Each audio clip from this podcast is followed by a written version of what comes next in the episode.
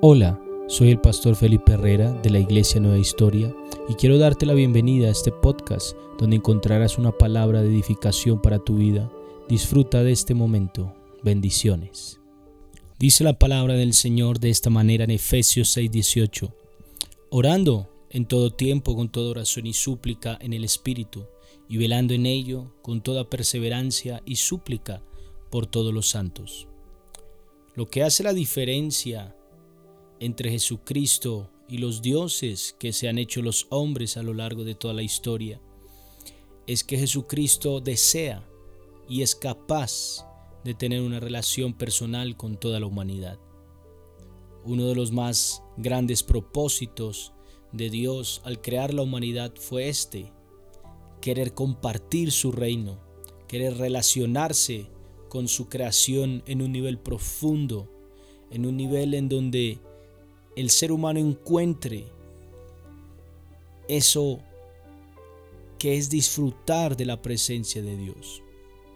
Y aquí es donde quiero por unos minutos llevarte a, reflexionar, a que la oración es la manera en la que nosotros podemos conversar con nuestro Creador.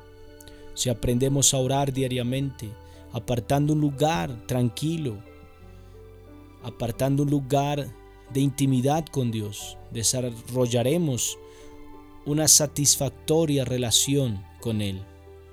Puede que te hayas preguntado alguna vez cuál es la manera exacta en la que debo orar. Es más, ¿por qué debería yo orar? Si es así, no te sientas avergonzado. Los mismos discípulos se hicieron esta pregunta. Y Jesucristo les respondió con el famoso Padre nuestro que tú y yo ya conocemos. Nuestro Señor les responde diciéndoles, mira, van a orar de esta manera. Vemos que hay seis partes en las que se divide de alguna manera el Padre nuestro. Y con esta oración modelo, Él quiso enseñarles algo profundo para que ellos pudieran relacionarse eficazmente con Él. Y quiero mostrarte varios aspectos importantes, los cuales tienes que tener en cuenta para que tú tengas una verdadera comunicación con tu Padre Celestial. Lo primero que quiero mostrarte es que Dios quiere tener una relación con nosotros. Esa relación traerá consigo una intimidad con Él. El Padre nuestro inicia con estas palabras, Padre nuestro que estás en los cielos. Antes que nada Dios quiere recalcar que Él quiere tener una relación con nosotros. Él desea una cercana, íntima y personal relación, donde tú lo veas no solo como el creador del universo, como el Señor de señores, el Rey de reyes, y como esa figura lejana de alguna manera, como nosotros hay veces vemos a Dios, sino al contrario, Él quiere que tú lo veas como su Padre, como un Padre amoroso, como un Padre que está dispuesto a recibirte y a decirte te amo, hijo mío. Jesús quitó todas esas estrictas y religiosas reglas para entrar a la presencia de Dios que se habían vuelto más un estorbo que una bendición para el pueblo. Cuando ores, acércate a Dios, sabiendo que Él es tu Padre y está esperando a recibirte con los brazos abiertos. Al hacerlo de esta manera, desarrollarás una conexión tan profunda con Dios que no vas a querer dejar de hablar con Él todos los días. Y esta relación trae consigo un sentido de reverencia, de respeto de alguna manera, porque dice que santificado sea tu nombre. Y quiero explicarte ese santificar qué significa.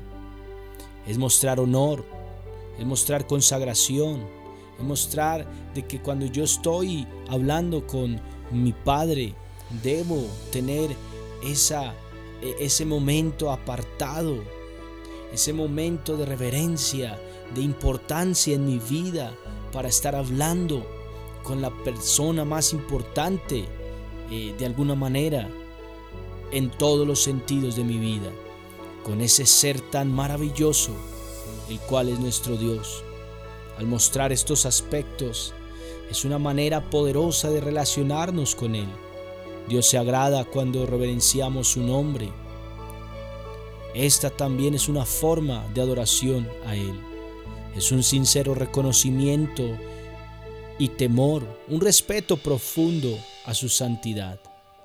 Aunque Dios sea nuestro Padre y sea amoroso con nosotros, Él sigue siendo Dios Todopoderoso. En nuestra oración necesitamos ser cuidadosos de tener una relación con Él, una mentalidad cuando vamos a su presencia de reverencia y de pureza. No de reverencia como que no podemos estar cerca de Él, sino de una reverencia, de un temor a Él cuando estamos con Él. De esta manera podremos nosotros establecer algo importante en nuestra oración, en nuestro día a día. Hay otra cosa que trae la oración a nosotros. No solo trae esa relación, también trae algo que nosotros necesitamos y es liberación. Dice que venga el reino de Dios. Venga tu reino. Indica que le estamos pidiendo a Dios que venga y libere, que dé rienda suelta a su reino en nuestras vidas. El reino de Dios es simplemente que Él gobierne en nuestras vidas, que Él gobierne en nuestras decisiones, que Él gobierne todo lo que nosotros somos. Esa petición se convertirá en algo relevante en nuestra vida diaria. Significa decirle a Dios, ¿sabes qué, Señor? Ejerce monarquía, autoridad en mi vida. Sé mi rey, sé mi Señor Así que cuando ores, cuando te acerques a su presencia, dile que quieres que Él gobierne todo las cosas en tu vida. Puedes incluso pedirle que muestre su poder en medio de la adversidad en la que estás, en medio de la circunstancia. Le puedes decir, Señor, gobierna, ven a tomar el control de mi vida aun cuando me siento perdido, aun cuando me siento sin esperanza, aun cuando me siento sin fuerzas, tú eres el que puede gobernar mi alma y traer liberación a todo lo que yo soy. Es más, hágase tu voluntad como en el cielo, así también en la tierra. Nuestra liberación se trata de rendir nuestra vida, de rendir nuestra voluntad a la de nuestro Padre pedir que se haga su voluntad en nuestra vida es una de las grandes batallas que enfrentamos nosotros. Y es que te preguntarás por qué. Porque muchas veces lo que nosotros queremos es diferente a lo que quiere Dios. ¿No te has puesto a pensar que hay veces pedimos o, o estamos planeando cosas que el Señor ni tiene planeadas para nosotros? Y es que Dios tiene mejores planes que los que tú y yo podemos llegar a tener. Así que, ¿por qué no le decimos, hágase tu voluntad, Señor? En la oración rendimos nuestra voluntad a la voluntad de nuestro Dios. Esa relación me lleva a una liberación y esa liberación me lleva a tener respuesta en mis peticiones. El pan de cada día, dánoslo hoy. En términos bíblicos, el pan representa sustento, aquello que necesitamos para sobrevivir. Y esa es una de las razones por las cuales Jesús dijo que Él es el pan de vida. No estaba hablando de una barra de pan como la que tú y yo comemos a diario. Él hablaba de algo más allá, más profundo, más grande de que Él es en nosotros todo. En que si lo tenemos a Él, lo tenemos absolutamente todo, de que si Él es el pan que yo como diariamente, mis peticiones, mis necesidades, todo lo que yo tenga va a ser suplido por su poder, por su mano. Cuando pedimos esa bendición, cuando estamos orando y teniendo un momento de decirle, Señor, tú eres mi sustento, tenemos que reconocer que dependemos de Él de que si las aves del campo, de que si las flores eh, subsisten por Él, cuanto más nosotros que somos sus hijos no estaremos en pie porque Él nos sigue sosteniendo. En esa parte de esas peticiones debemos reconocer y pedir perdón. En esa base bíblica, en esta oración modelo, dice, perdona nuestras deudas como también nosotros perdonamos a nuestros deudores. La palabra del Señor dice que si confesamos nuestros pecados, Él es fiel y justo para perdonar nuestros pecados y limpiarnos de toda maldad. Mis amados, la oración es una vía a través de la cual Dios moldea nuestros corazones al pedir perdón estamos liberando algo poderoso en nuestras vidas, en donde el enemigo queda totalmente desarmado. Cuando oramos y confesamos nuestros pecados y nuestras faltas delante del único que nos puede perdonar. Wow, vienen grandes respuestas, vienen grandes cosas, vienen grandes maravillas sobre nuestras vidas. Pidámosle a Dios todos los días que nos ayude a perdonar a quienes nos han ofendido. Tenemos que rogarle al Señor que nos ayude a perdonar a aquellos que nos han hecho mal y nosotros poder tener entonces un corazón sano, un corazón limpio delante de nuestro Dios.